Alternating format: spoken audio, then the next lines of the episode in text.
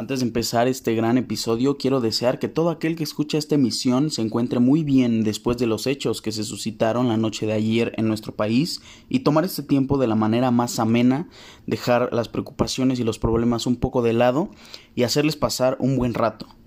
Este episodio va dedicado a toda la afición de NFL México.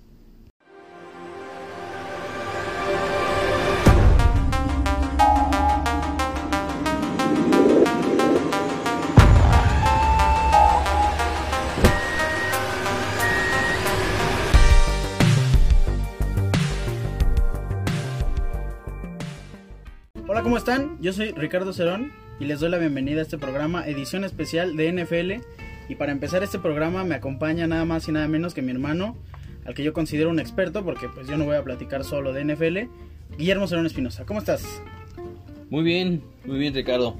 Listo para, para platicar de la NFL, de, de cómo... De cómo está hablando porque está a la vuelta de la esquina la temporada regular 2021. Pues vamos a empezar con lo básico para que sepan. La NFL se inició en 1920. ¿En dónde? En Ohio. Exactamente, en Canton, Ohio, el 17 de septiembre. Como muchos de ustedes ya saben, tenemos 32 franquicias, pero no siempre fue así. No, no, no, no. En un inicio las, eran tres los fundadores. Correcto. Los, los Packers, Cardinals y Bears. Bueno, los Osos de Chicago. Y ya conforme fueron avanzando, fueron este, incrementando la cantidad de equipos. Y como ustedes ya saben, en, bueno, o deberían de saber, en una edición no, no había NFL. Teníamos únicamente la AFL y la National Football League, que es la NFL. La NFL se convirtió, ¿no? Por Después. separado. Ya después se, se juntaron las dos ligas con, con la llegada del primer Super Bowl. Y a partir de ya se conoce como NFL, como un conjunto de dos conferencias. Ahora, esto interesante. Bueno, hablando de conferencias, todavía tenemos dos: Nacional y Americana. Eh, tu equipo está en la Americana, si no me equivoco, los Patriotas. Así es, los Híjole. Patriotas de Nueva Inglaterra, que ya es un equipo de, de bastante tiempo, de tradición. No es de los fundadores, pero sí es de los que ya tienen bastante tiempo en la liga y que han sido perdedores desde un inicio y hasta los- el año 2000 que, que nos ha tocado con Tom Brady empezar a ganar campeonatos. Tu afición a los Patriotas es previa a la era de oro. Es lo que siempre me preguntan. Le vas a la América, todo. No, pues yo le voy a los Patriotas desde antes de, de la llegada de Tom Brady. De hecho, el, mi jugador favorito era Drew Bledsoe. Que pues lo banqueó Tom Brady, ¿no? Pero, fue, buenísimo. fue un cambio así de banca o se lastimó o algo así. Se lastimó, se lastimó y Tom Brady tomó su lugar. Así llegan las Justo, oportunidades. justo en los playoffs y lo hizo bastante bien. Y a partir de ahí no soltó el puesto y, y hasta ahora es un increíble jugador. Bueno, Pues sí, ¿no? Bueno, ahí sí podríamos decir que es el más grande de todos los tiempos. Y Tom Brady vino a la Ciudad de México en el 2017. Hemos tenido, bueno, el primer partido de NFL de temporada regular fue el 2 de octubre del 2005. Un partido entre los Cardinales de Arizona y los eh, San Francisco 49ers. Que en teoría los, los Cardinals se consideran la, el equipo local de México. ¿Tú sabías eso? No, no sabía. Así es. Claro que van a regresar hasta, en teoría, el 2020 y 2021 era el plan, pero se canceló el partido, pues, por las obvias razones. Entonces, después del 2005 ha habido cuatro encuentros en la Ciudad de México y te- tenemos el placer de, presumir que hemos estado en, en uno de ellos, el último, de Chiefs contra Chargers, pero la historia reciente inicia con Raiders Texans. ¿Tú te acuerdas de ese partido en el 2016? Sí, sí me acuerdo. Un partido que ganaron los Raiders. Obviamente no me acuerdo del marcador. Pero sí me acuerdo que. que lo 27-20, televisaron y todo. 27-20 fue el partido. Y después de ese fue Tom Brady en la Ciudad de México. También lo recuerdo. Ese, Ese- en ese ese lo, lo ganaron los Patriots. Lo Estoy ganaron seguro. los Patriots, efectivamente. Pero y tampoco recuerdo el marcador. Y Mm, tampoco tuve sí la oportunidad de ir, lamentablemente. Si regresa ya, sí, ¿no? Yo creo que ya. Yo creo que ya, pero. Pero si regresan los Patriotas, ya si regresan los- con los Bucaneros, pues yo creo que no. ¿No? ¿No, le, ¿No te cambian los bucaneros? Me cae muy bien, me gusta su uniforme y, y, No por Brady. y por no, me cae muy bien, no por Brady. A Brady le tengo mucha mucha estima y me dio mucho gusto que ganara el Super Bowl. Pero pues, ¿no? Bueno, el Super Bowl con, con Ah, Tampa, con, ¿no? con Tampa, con Tampa, claro. Y a Mahomes. A Mahomes no me cae tan bien. ¿Qué? Yo porque ha sido siempre el rival de Patriotas y, y es muy, muy, muy bueno y es nuestro rival a vencer ahora en la, en la americana. Ah, no, no, no me cae muy bien. Espero que Mac Jones lo haga muy bien, que, a- que lidere a los Patriotas y que, y que regrese la dinastía. Y a a- pesar de- hablando de directamente de la división de los Patriotas, ¿qué tal los Bills? O sea, ¿te gusta el equipo o no te gusta por estar eh, compitiendo? Y ya le ganó a los Patriotas en este último año. No, Fue mira, líder de división. Fíjate que los equipos de la conferencia me caen muy bien. Tengo amigos que le van a los Dolphins, tengo amigos que le van a los Bills. Y me caen muy bien los equipos, este, los uniformes, las, los logos. Bueno, los Jets no mucho, la verdad. Los Jets ya son futuros campeones. Se han reforzado muy bien. No creo que sean campeones. Les faltan todavía unos 10 años y, y demostrar que de verdad Wilson es el futuro y que pueden construir alrededor de él. Ujú. O Sí. sea, Lee es una buena adición para los Jets. Normalmente los equipos se construyen a, a partir de un coreback. ¿Tú estás de acuerdo con eso? O sea, de un coreback en el draft. El draft de la NFL es la selección de, de jugadores del colegial que van a pasar a la, a la liga mayor, a la liga profesional de fútbol. Y lo que se normalmente se dice es que el equipo se construye en base al coreback. ¿Tú estarías Yo, de yo creo eso? que no, yo, yo no estoy de acuerdo. Porque el- los buenos equipos se han construido con un buen coach, o en mi, en mi punto de vista. Y hay ejemplos como Kurt Warner, que llegó a Arizona y, y tuvo, tuvo un equipazo. Fue subcampeón del Super Bowl en subcampeón del Super Bowl. 2010. Así es. Eh, uno de los mejores Super Bowls de la historia, bien lo dicen los datos, fue Steelers Cardinals. Efectivamente. No me tocó verlo. Bueno, sí, pero no me acuerdo. Pero, pero seguro estuvo muy bueno. Sí, a mí sí me tocó verlo y me tocó ver el final y estuvo, estuvo increíble. La atrapada. Hubo muchas estrellas en esos equipos, ¿no? Si no mal recuerdo, es Polamalu de los Steelers. Eh, había un Fitzgerald todavía. Fitzgerald. Bueno, ahorita ya no tiene equipo, pero pero Fitzgerald de los Cardinals hasta hace un año. Había un receptor que me caía muy bien, un peloncito de los Steelers. Nahim Hines, seguramente. Na Nahim No. Hines. No, Nahim Hines juega en los Colts. No, ya no, estoy confundiendo. Saluda a Nahim. Hines, corredor de los Colts. No es este. No me acuerdo. Tenía el ojo rasgado y era peloncito de los Steelers. Pero no me acuerdo. Y Sí, luego me estoy regresando. confundiendo con la apellido. Hines Ward. Ja- Ward, sí era Ward. Sí, sí, sí, Pero muy bien, me recuerdo ese apellido. Tengo muy clavado ahorita a Nahim Hines Sí. por el fantasy. Oh, ya hablaremos de eso ahorita en los últimos minutos. Pero regresando a los partidos de, de la NFL en México, tuvimos un oso muy grande en el 2018. Porque se canceló el partido, ¿tú recuerdas Sí, es cómo estaban las condiciones del Estadio Azteca? Pues no sé, yo, yo no estoy de acuerdo con. Bueno, no estuve de acuerdo con que cancelaran el partido aquí en México por las condiciones del Estadio Azteca, que al parecer sí no eran las mejores. No, estaba muy estaba feo. muy feo, estaba muy, muy lodoso, se podían un- lastimar, es es cierto. que el problema de ahí fue la mala, mala planeación, porque en ese tiempo era un descanso de los equipos mexicanos que ocupan normalmente ese estadio, y se ocupó ese tiempo para trasplantar el pasto, cambiarlo, y como que no agarró bien, no funcionó, No, y además hubo un y- concierto antes. y el Chiefs Rams fue cancelado porque estaba lodoso, feo, bueno, esa fue la razón. Entonces, la ¿tú crees que se puede haber jugado con el campo así? Yo creo que sí, o sea, lo- los jugadores de, de fútbol americano están acostumbrados o tendrían que estar acostumbrados a cualquier A condición. arruinar campos. No, pues, en, en la historia se han visto unos campos lodosos, se jugaba ahí en el, en el de los Raiders, que era casi de béisbol, Ah, hubo una temporada donde jugaron en el campo de béisbol, en ¿no? varios. Y este, y, y, bueno, hay imágenes del, del fútbol que se jugaba en los 80s, en los 70s, donde era un lodazal.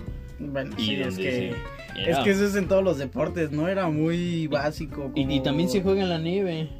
Yo sé que la nieve es un poquito más noble, ¿no? También en la nieve, que, el- que una cancha lodosa, pero Hubo un Super Bowl que, que fue llamado el Super Bowl de la nieve o algo así, ¿no? ¿Te acuerdas? Según yo, entre Bears y Packers, que es la rivalidad más añeja de toda la historia. pues ya tiene tiempo, la verdad no me acuerdo. E- ese- dato no lo tengo y si es reciente pues no pudo haber sido Packers contra Bears porque estaban en la misma conferencia, ¿no? Ah, caray. Entonces no es tan reciente, pero, pero sí fue No, ahí. hay- hay uno búsquenlo, que- que búsquenlo y el- coméntenlo. El, Este- este, el el tazón del hielo, me el tazón parece. de hielo, Pero sí. no, neces- no no fue en un Super Bowl, fue en un, un ¿No? partido de playoffs o de temporada regular. Ok. Y los equipos que juegan en esa zona son normalmente los Packers. Sí, los Eh, Packers que están, están en en el Wisconsin, norte. están en el norte, Los Osos que están en Chicago, igual en el Claro. norte de Estados Unidos. También le toca mucho a los Bills que están muy cerca Los de Bills, Canadá. sí, sí, sí. Y también los Patriotas tienden a jugar en nieve. Sí, los Está en vikingos, Massachusetts, los vikingos vikingos, mi también, equipo. aunque- Afortunadamente su estadio es un domo Sí, ya, muy bonito. Ya, ya es un domo. Sí, pero sí, también les tocó jugar en nieve, muy cierto. También he visto nieve en Nueva Orleans. Es raro Nueva Orleans. Nueva Orleans está en el sur. Generalmente en el, en el sur, este, sureste de Estados Unidos, que les tocan tormentones. En, los, en el estado de Los Santos, pues les tocó este Katrina y ahorita le está tocando Aida. Aida. Fue, Les fue- tocan de hecho fue cambiado el partido de, de Santos a la Florida. Sí, sí, sí. También les tocan unos tormentones también en Miami, una- unos, unos aguaceros. Y por eso mismo uno piensa que, el- que porque la cancha está flojita aquí en México y allá se dan unos aguaceros, no se va a cancelar. Pero bueno, Pues sí. lo, lo que más dolió de ese, de ese partido es de que fue un juegazo. Fue el partido, fue el partido, un partido que rompió récord. Los dos equipos superaron los 50 puntos. Sí, no, hombre, y se- por, por lo mismo se anotaron la mayor cantidad de puntos en la historia. Cierto. Fue un, fue un agarrón entre Rams y Chiefs. Chiefs y candidatos directos en esa temporada. Me parece que estuvieron muy cerca del Super Bowl. Eh, sí, o sea, los Chiefs estuvieron... Los Chiefs estuvieron muy cerca y Y después Rams- llegaron al Super Bowl en el 2019. Ajá, y los Rams llegaron al Super Bowl y, fue que perdieron contra Patriotas. Claro, sí, en 2018.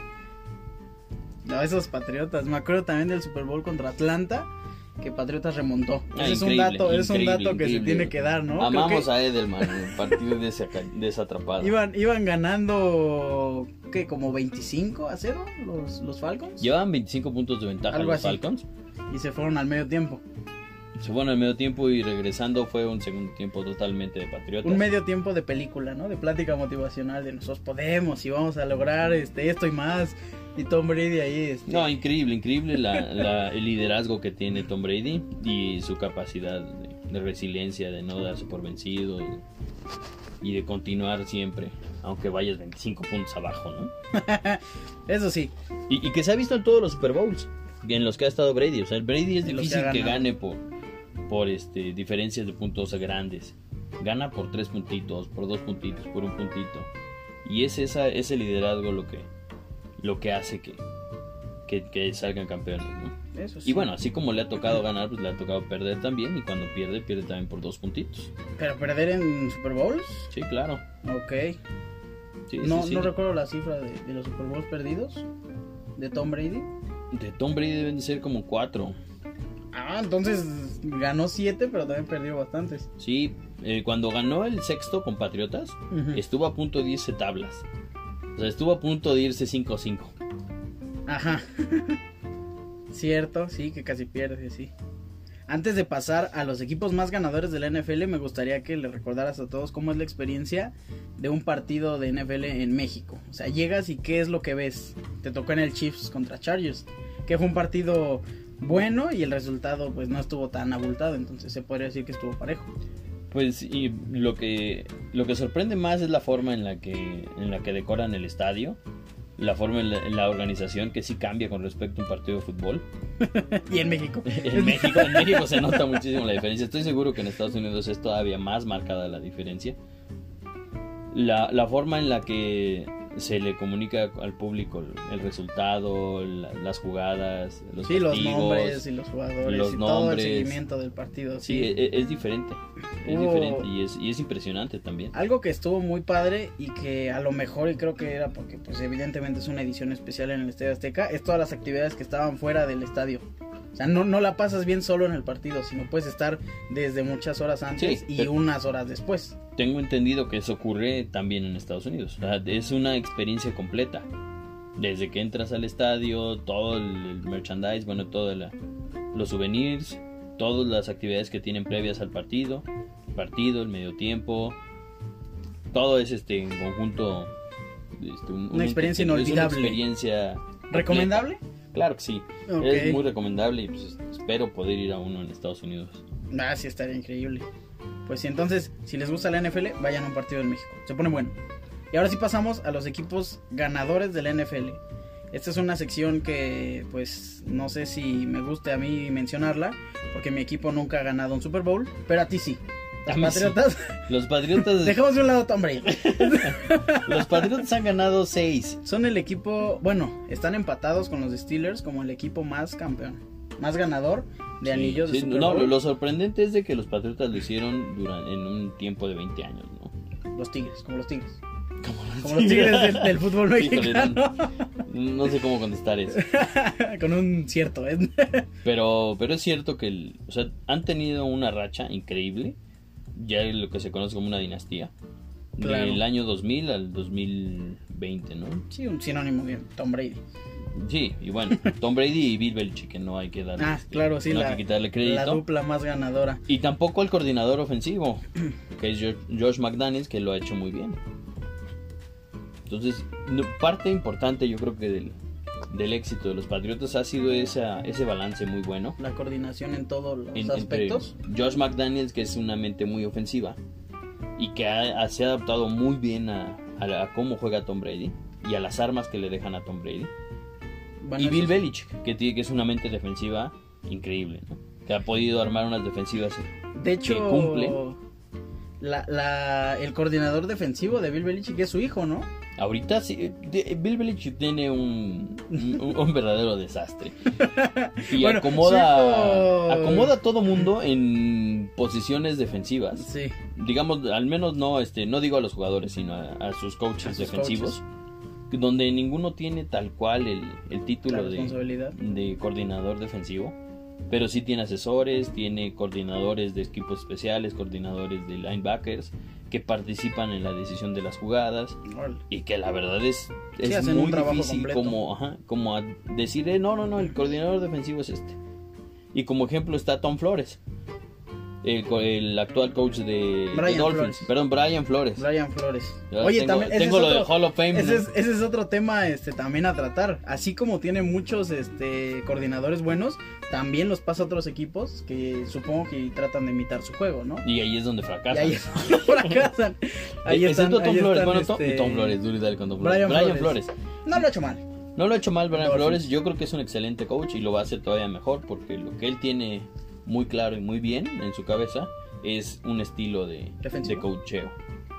No, un estilo de coacheo que es este base al, al compromiso, al haz tu trabajo y más como más arraigada a una filosofía similar a la de Belichick sin ser la de Belichick. Ok. Hay, hay varios temas, pero un tema en específico que me gustaría preguntar es, ¿qué película recomendarías a la gente que no conoce la NFL? ¿Para qué? O sea, si, Para- si es para Bueno, es para que también- divertirse, de pequeños gigantes. O sea, de la, la- la que me tocó de niño, Eso sí. que me pareció muy divertida y Mm. empiezas a, a identificar quién es el coreback, quién es el corredor. Me parece increíble esa para empezar. Bueno, es que, es que Pequeños en, Gigantes. en ese caso ya sería este un documental, ¿no? De las instrucciones de la NFL.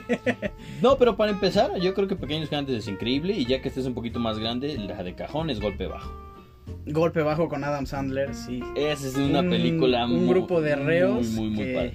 que reúne este a un equipo la cárcel para enfrentar a los custodios, No, a los, a los guardias. a los, a los O sea, los reos van a este van a enfrentar a los guardias. y les ganan. Listo. les arruino el final, les les dan al final, les ganan. y se llama La Máquina del Mal. Y también hay varios temas que, que son muy interesantes fuera en sí de los partidos de temporada de la NFL. Tales son como un draft, eh, un fantasy que es más para los aficionados y completamente dirigido a todo aquel que, que tal vez le gusta entretenerse no solo viendo el partido y las jugadas, sino algo que lo incluya. Entonces, el draft, eh, para explicarlo brevemente, es la selección de jugadores este, del colegial. Sí, yo, creo que para hablar del draft hay, este, hay algo muy importante y muy interesante en la NFL y es la paridad de equipos. Claro, el De, orden. de entrada, eh, la NFL se, se marca por un, un- una cantidad de dinero que pueden gastar los equipos, igual para los 32 equipos. conocido y- como tope salarial. El tope salarial en español, ¿no? Claro. O el cap, cap room. el cap room en inglés. E- Este cap room o este tope salarial, yo creo que le dan mucha competitividad al, al sistema. Y aunque no tienen sistema de descenso y ascenso, tienen 32 equipos que ninguno va a descender, ninguno va a ascender, pero todos tienen el- Pero la misma todos, cantidad sí. de dinero que pueden Haz lo gastar. que, haz lo que puedas con lo mismo, cada uno. Y esa es una, una diferencia brutal, por ejemplo, con el fútbol en Europa, ¿no? Como que se O busca, se busca igualar las condiciones de cada equipo y también ahí regreso al draft, porque el orden del draft es el final de la temporada para los equipos, ¿no? Es el resultado que tienen al terminar la temporada y eso equilibra porque el peor equipo en la temporada previa tiene al mejor jugador en teoría en el draft. Sí, sí, sí. Los- e- este sistema que es muy organizado en la NFL y que busca justo la paridad entre sus 32 equipos, tiene como característica principal el tope salarial. Claro. salarial.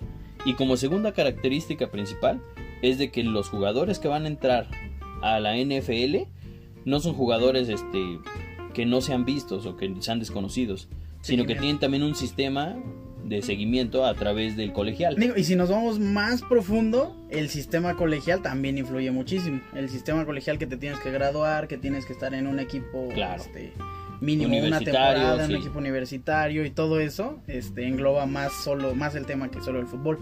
Sí. Eso está bien. y una muy buena organización. Entonces, como, como, decía, como decía Ricardo, trata de buscar esta paridad entre los equipos mediante la elección de jugadores, año con año provenientes del colegial, a través de un draft, donde tienen prioridad los equipos que quedaron peor rankeados en la temporada anterior. Correcto. Y eso le da paridad a los equipos, porque en teoría van a escoger estos equipos a los jugadores más talentosos del colegial y equilibra.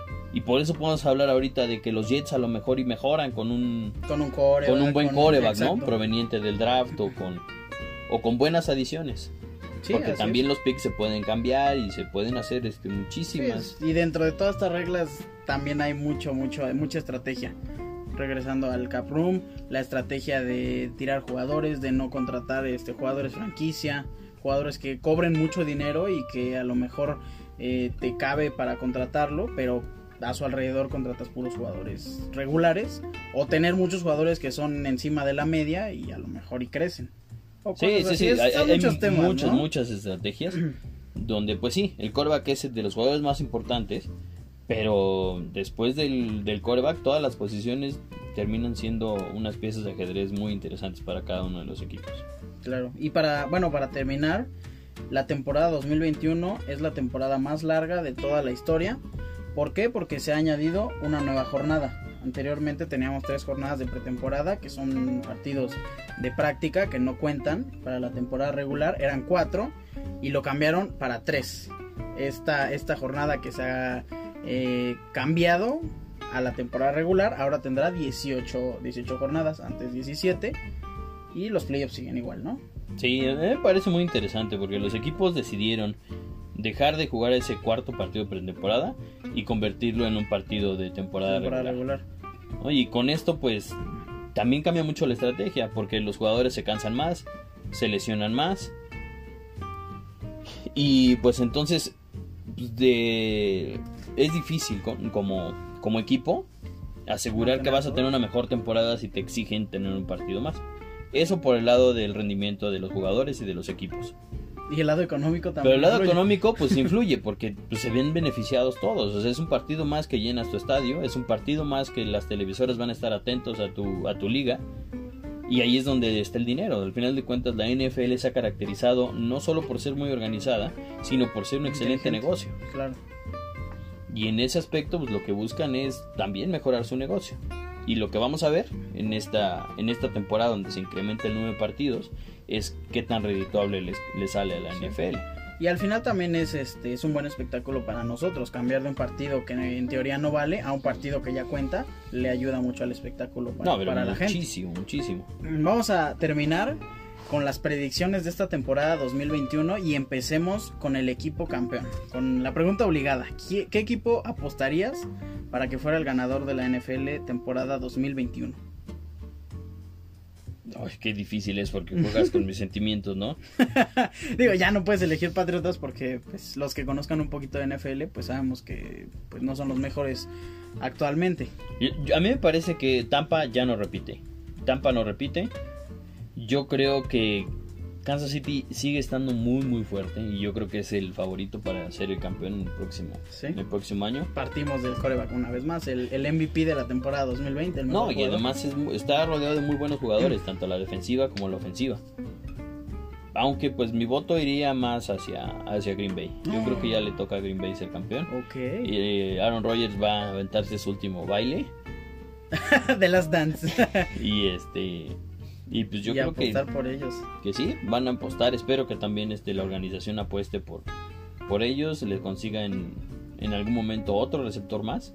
Está carente de receptores, sí.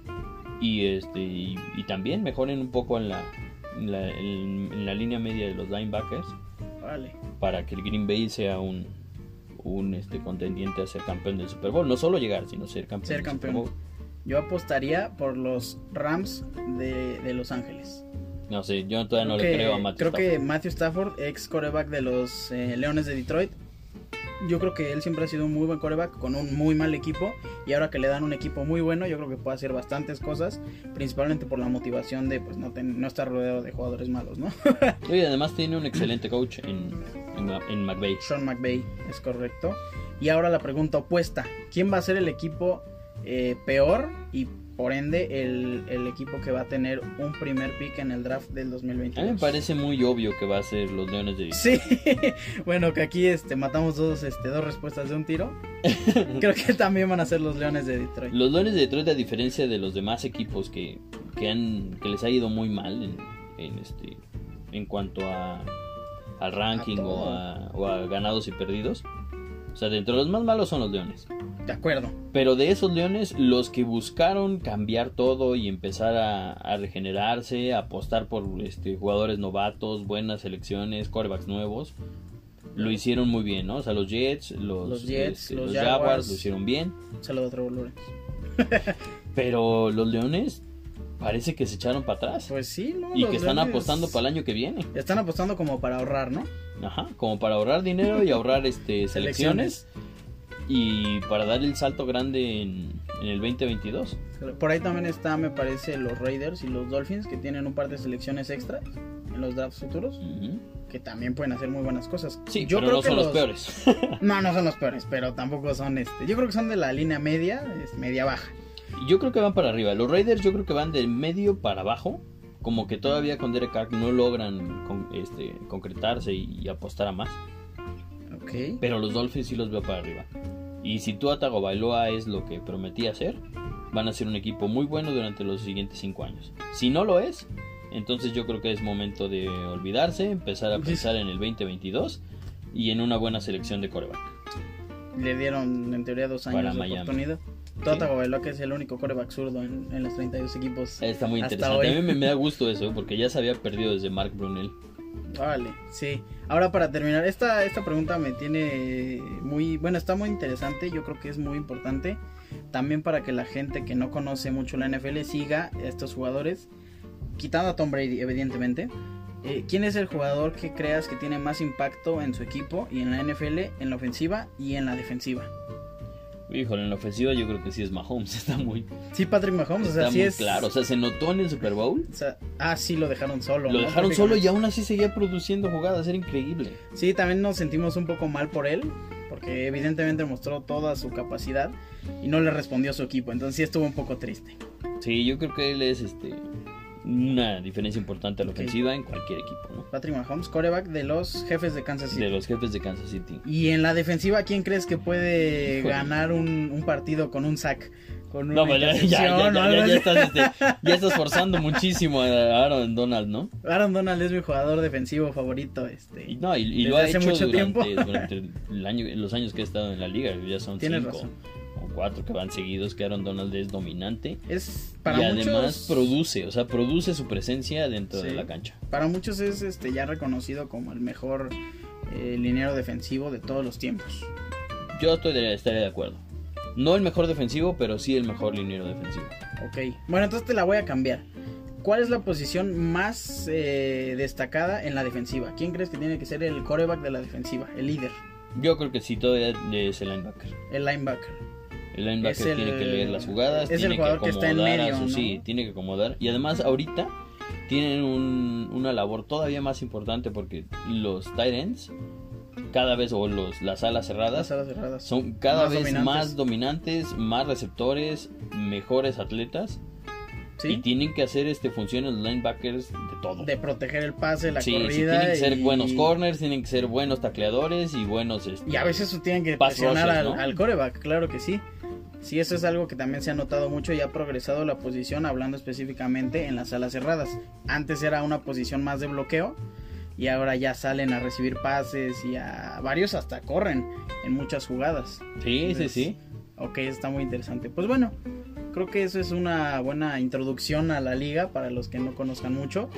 Y yo te quiero agradecer por estar aquí. Por estar aquí. Esta entrevista este, se ha pospuesto varias veces. Yo la quería desde mucho antes, pero qué bueno que escuchen esto previo a la temporada regular este, este próximo jueves 9 de septiembre. Ahí van a estar este, los Cowboys recibiendo... No, al revés.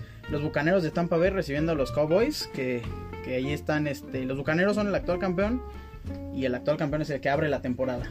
Y abrieron ahora con, con los Cowboys. Entonces van a abrir contra los Cowboys, un equipo muy popular en México. Sí, sí, sí, bastante. Pues bueno, este, una vez más te quiero agradecer por estar aquí, muy chido y como ya lo he dicho con otros invitados, me vuelvo un espectador más de todo el conocimiento que tienen mis invitados. Hombre, muchas gracias. Espero que se repita esto y podamos hablar más de fantasy, podamos Ah, hablar claro, más de, el fantasy, muy cierto. Pues, Bueno, más de, la temporada regular, ¿no? Qué, bueno que fue antes de, del kickoff. Sí, Y pues venga, bienvenida al NFL, se les extrañó muchísimo. claro Ya, que sí. No se pierdan urge. cada, cada partido y ahí en el fantasy, pues investiguenle, ¿no? Hasta que hablemos de un episodio nuevo. pues yo me despido, no sin antes recordarles mis redes sociales, arroba ricardo-cerón- en Instagram, Ricardo Cerón en Facebook. Recuerden, Cerón es con Z. ¿Tú quieres dar una red social? Creo que tienes canal de YouTube Claro, popular claro. y famoso. El canal de YouTube es el canal de la perra profesora Maika. No tiene que ver nada con la NFL, pero véanlo. Pero es quien aprender Vean, de química. aprender un poquito de química, vean. La perra profesora Maika también estamos ahí en Instagram. Correcto. Y pues, pues ahí, a sus órdenes. Pues nada, yo les doy las gracias por escucharnos y nos estaremos viendo la próxima. Cuídense mucho y bye.